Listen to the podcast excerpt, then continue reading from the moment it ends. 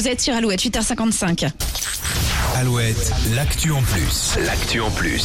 Vous connaissez le printemps du cinéma, le printemps des poètes, Oui. le printemps de Bourges. Il existe aussi le printemps des rillettes. Oui, c'est en ce moment jusqu'au 26 mars dans la Sarthe.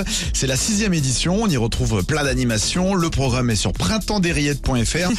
et j'ai trouvé un défi assez original, assez insolite. Neuf bars et restaurants du Mans et de Marson euh, doivent relever un défi, réaliser le meilleur cocktail à l'eau de vie de rillettes. Ouh là là. Un ingrédient pas simple à manier. Les clients ont jusqu'au 25 mars pour tester et désigner le gagnant. Donc avis aux amateurs de saveurs insolites. Et pour pimenter le jeu, les participants ont tiré au sort un ingrédient mystère à incorporer dans leur recette. Par exemple, du gingembre, cornichon. Oh là là. Je vous laisse imaginer les cocktails.